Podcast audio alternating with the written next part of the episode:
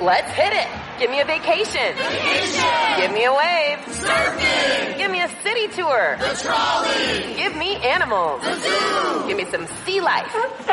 Give me museums. Balboa Park. Give me a woo. Roller coaster. What's that spell? San Diego. If you're happy and you know it, San Diego is the place to show it. Book your family vacation at san diego.org. Funded in part with the City of San Diego Tourism Marketing District Assessment Funds. Hola, muy buenas, ¿qué tal estáis? Nueva edición de preguntas y respuestas. Hoy hablaremos del voto en blanco, hablaremos de series, de vuestros tops de series e incluso al final os propondré un reto, un doble reto. Así que no os lo perdáis, comenzamos.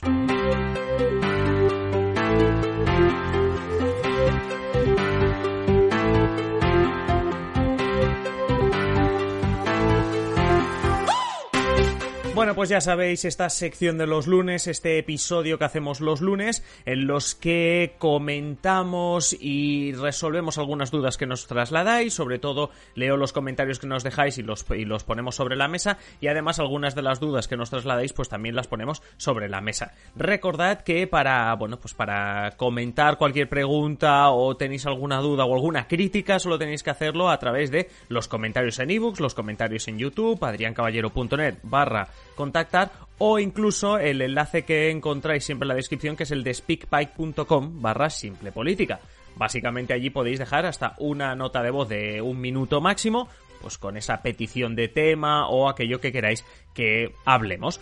Entonces, vamos a empezar con lo que tenemos para este lunes. Y me voy, empiezo en YouTube. Y empiezo en YouTube porque tenemos a Joan Mesalles que en YouTube nos dejó un comentario en uno de los vídeos que dedicaba a explicar el origen de la Unión Europea. Es cierto que en uno de los últimos podcasts lo repasábamos por encima, ese origen de, la Unión Europea, pero hicimos un vídeo especial en, en, YouTube y nada, y sobre todo hay una cosa que, no expliqué bien y que Joan Mesalles pues eh, apunta en los comentarios y que, tiene toda la razón y obviamente pues hay que, hay que comentarlo y es que eh, comento que la CECA, la Comunidad Económica del Carbón y el Acero, bueno, pues dice que, claro, que, que yo dije que se creó en el 9 de mayo del año 1950 con la declaración de Schuman y que por eso tenemos el 9 de mayo como Día Internacional, o como el Día eh, de Europa. A ver, el 9 de mayo es el Día de Europa, el 9 de mayo es el Día de Europa por la declaración Schuman de mayo del 50, pero la CECA, la CECA realmente se crea el 18 de abril de 1951 a través del Tratado de París.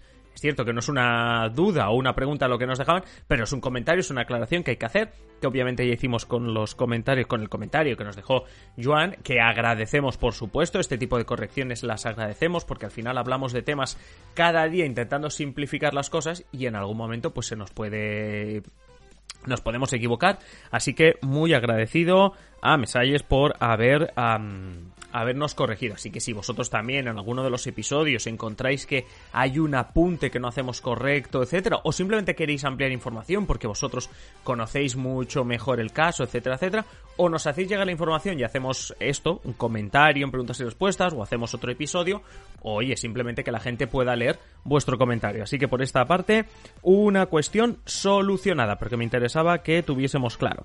Luego, nos vamos a, los podcasts, porque eh, en el anterior preguntas y respuestas ya sabéis que una de las formas de hacernos llegar vuestras preguntas es precisamente usar el episodio de preguntas y respuestas para hacernos preguntas. Y con eso uno de nuestros oyentes más fieles, Artalex, nos pregunta, ¿existe el voto blanco, el, voto en blanco en España? El voto blanco.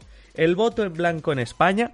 Eh, la respuesta es que sí, es decir, en España existe el voto en blanco y existe tanto en las elecciones generales como en las autonómicas, da igual donde vivas, como en las elecciones municipales. El voto en blanco es aquel voto, se entiende como aquel voto, pues, cuando pones un, pues una hoja en blanco, un folio en blanco, un trozo de papel en blanco, dentro del el sobre de votación, dejas el sobre de votación eh, eh, vacío, eso, eso, es lo que se entiende como voto en blanco. Se, se, se considera un voto válido porque se considera que no es un error como podría ser un voto nulo, es decir, un voto nulo no se considera un voto válido porque, mm, es decir, formalmente no se puede distinguir entre lo que es un fallo o lo que es un voto protesta, etc. Ya sabéis que un voto nulo sería pues aquello típico de decir, pues yo voy a poner una rodaja de chorizo en la papeleta. Bueno, pues eso es un voto nulo. Un voto nulo también sería que metas papeletas de diferentes partidos, eso sería un voto nulo y eso no es válido. Es decir, no es válido. A ver, tú puedes votarlo, pero es decir, no se cuenta como un voto válido.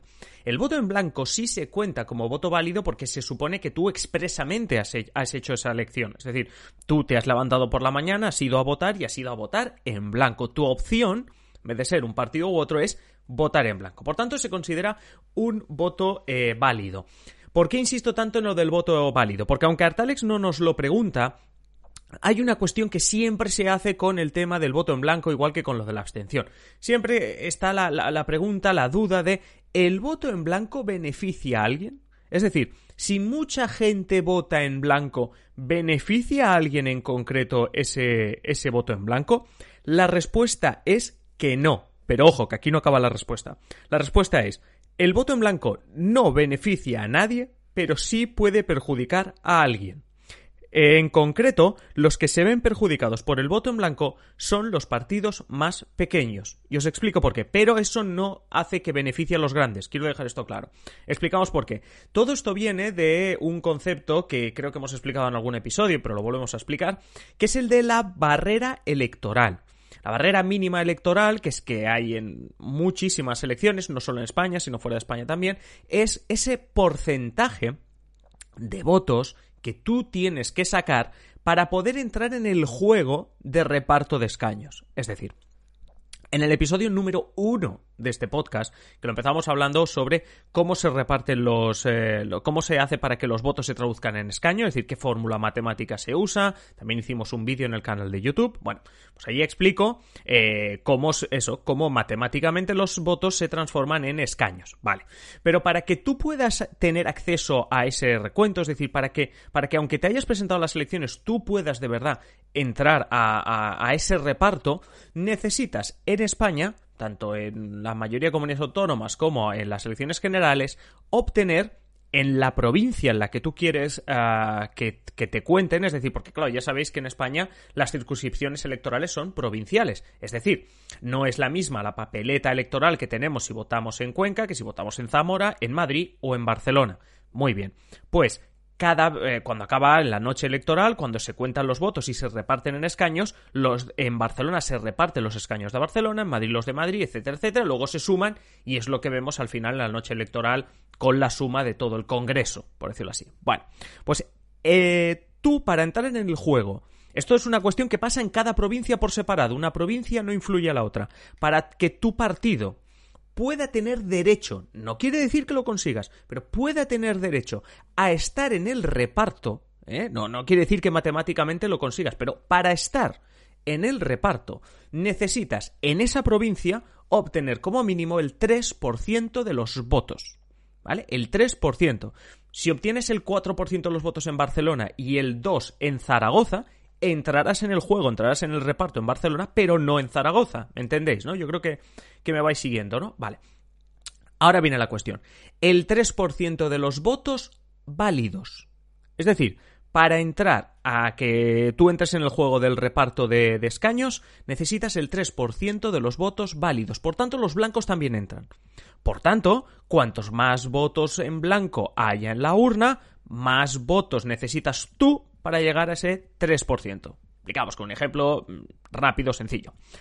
Imaginaos unas elecciones que han votado mil personas. ¿eh? Pues imaginaros, han votado mil personas, ¿vale? Entonces han votado mil personas y 200 más han votado nulo. Como han votado nulo, eso no cuenta. Los, los tiramos fuera. Yo tengo que sacar el 3% para entrar en el reparto. El 3% de los mil votos son, ¿qué? 30 votos. Es decir, como mínimo para entrar en el, reparto, no quiere decir que consigas caño, ¿eh? pero para entrar en el juego necesito haber obtenido como mínimo 30 votos. Eso es el 3% de esos 1000 votos. Vale. Imaginaros que, además de los 1000 votos a partidos y tal, hay, mm, bueno, pues, sé, 200 personas más que han votado en blanco. Se han levantado y han votado en blanco. Bien, tenemos 1000 votos a partidos y 200 votos más en blanco y otros 200 nulos. Los 200 nulos de nuevo van a la basura, no los contamos aquí. Los 200 en blanco sí los contamos como votos válidos. Por tanto, ahora yo no debo tener el 3% de 1000 votos, debo tener el 3% de 1200. De la suma entre los 1000 eh, votos de partido más 200 blancos. ¿Entendéis? Ya se me ha puesto un poco más caro acceder. ¿Por qué digo que a los partidos grandes esto no les eh, ni les va ni les viene? Porque los partidos grandes que ya tienen un porcentaje alto, por eso se les llama partidos grandes, ya han entrado en este juego.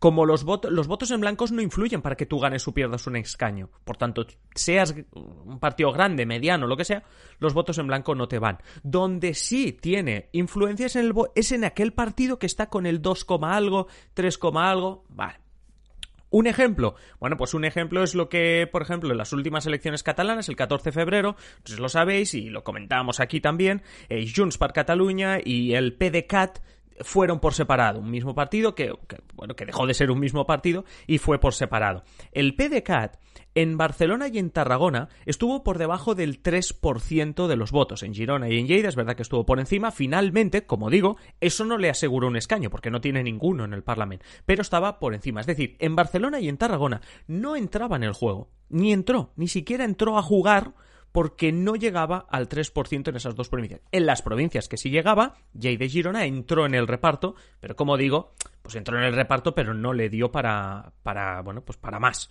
Eh, pero creo que se entiende, ¿no? Un poco el, el, voto en blanco, por si alguna vez os lo preguntáis, no beneficia a nadie, porque realmente no beneficia. Es decir, dicho de otra manera, que el PDCAT entre o no, no benefició a nadie. Es decir, en Barcelona nadie se benefició que el PDCAT se quedase fuera. ¿Por qué?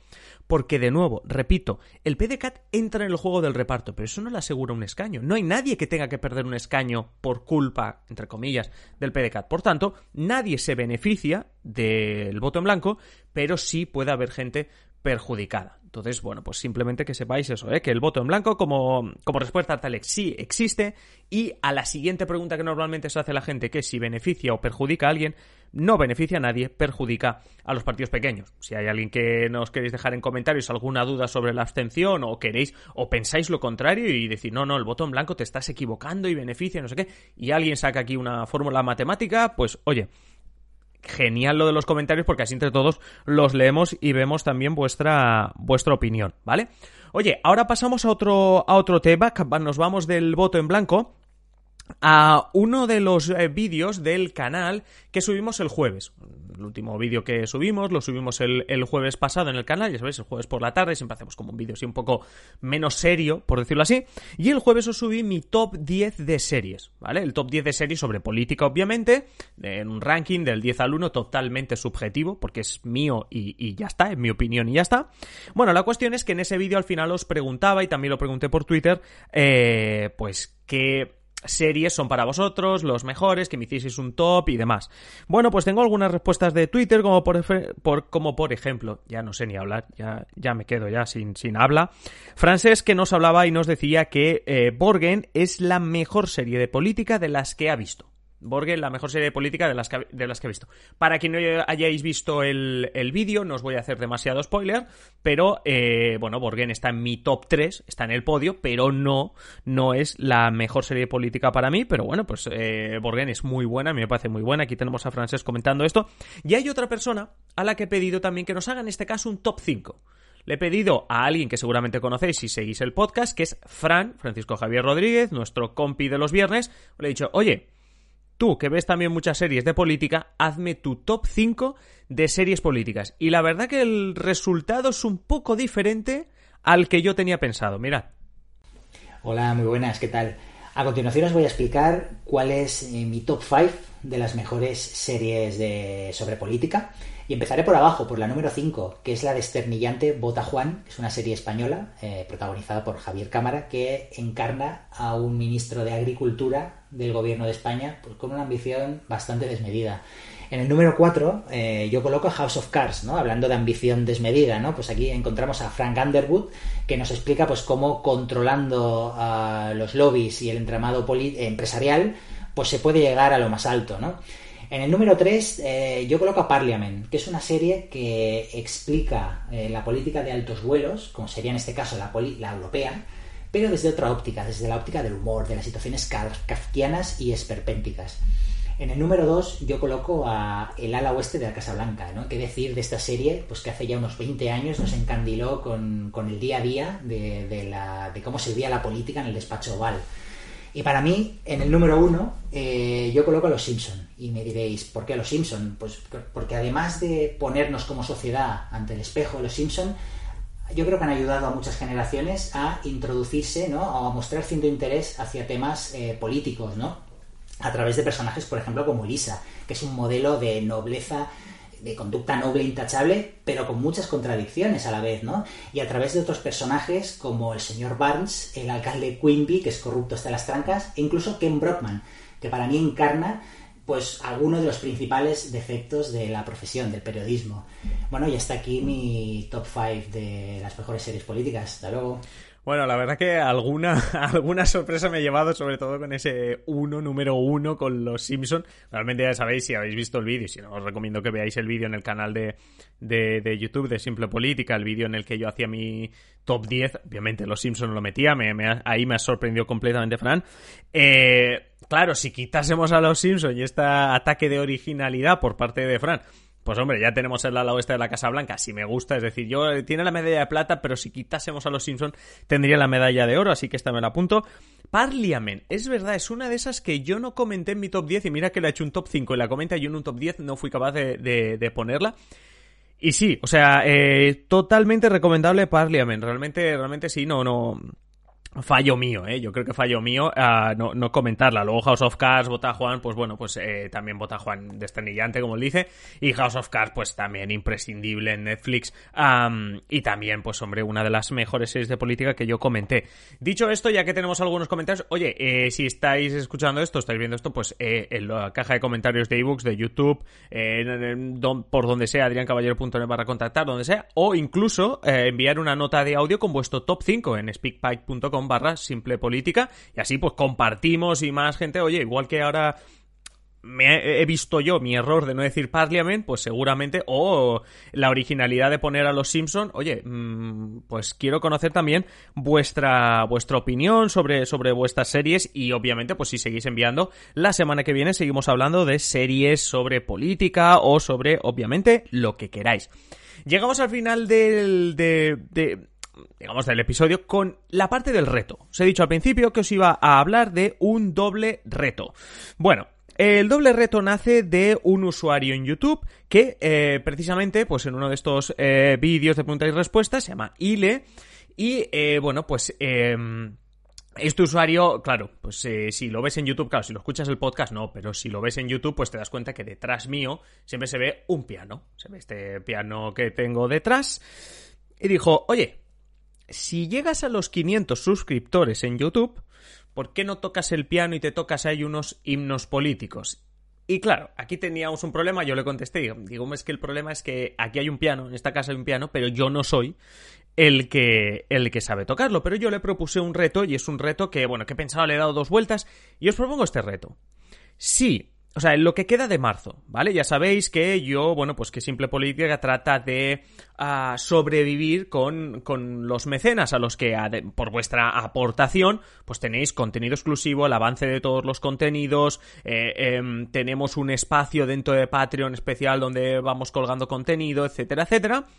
Eh, en patreon.com barra simple política, que es lo que tenéis en la descripción del episodio siempre. Bueno, pues en lo que queda de marzo, si en lo que queda de marzo, hasta que acabe el mes de marzo, hay cinco mecenas más, Tan sencillo como eso. Conseguimos cinco mecenas más que vais a tener el contenido exclusivo, la clave que hago todos los sábados y que muchas veces está Fran. Si os gustan los episodios de Fran, ahí está también eh, nuestro compañero Fran. Eh, em, es decir, los vídeos en exclusiva, el adelanto de todos los contenidos, sea del canal de YouTube, sea de podcast, todo eso Además de muchas más ventajas que podéis consultar ahí en patreon.com barra simple política. Vale, pues sí.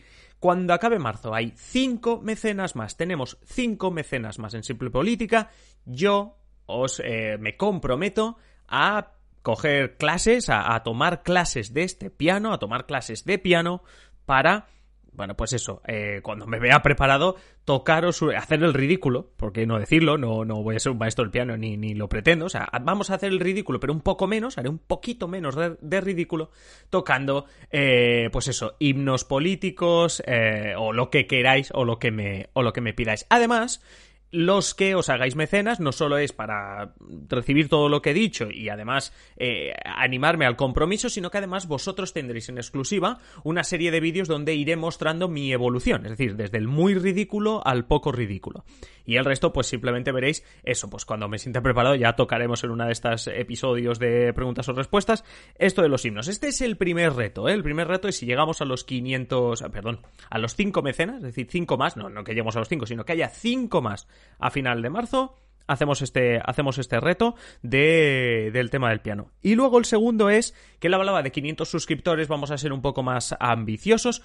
En cuanto lleguemos a los 1000 suscriptores, la siguiente preguntas y respuestas que toque en directo. Hacemos un directo y ahí tarareo los himnos si queréis, o los toco en piano, o hacemos lo que queráis. Así que, segundo reto, si llegamos a los mil suscriptores en YouTube, hacemos directo y obviamente la gente del podcast también lo podréis escuchar, obviamente, pero, pero vamos, que haremos un directo en YouTube para todos vosotros y hacemos lo que, lo que vosotros pidáis. Estos son los dos retos, ya sabéis, cinco mecenas más en patreon.com barra simple política y empezamos a tocar el piano y nunca, y nunca mejor dicho. Eh, por esta semana lo dejamos aquí, eh, ya sabéis, nos podéis dejar vuestras dudas, vuestras preguntas, vuestros comentarios en los comentarios de este mismo episodio, en cualquiera de los episodios, en adriancaballero.net barra contactar. Y poco más que deciros, simplemente que a pasar buena semana, seguimos escuchando el resto de la semana, ya sabéis que martes, miércoles, jueves, bien, seguimos con nuestros episodios en el podcast, tenemos también nuevos vídeos en el canal, así que nada, un saludo, hasta luego.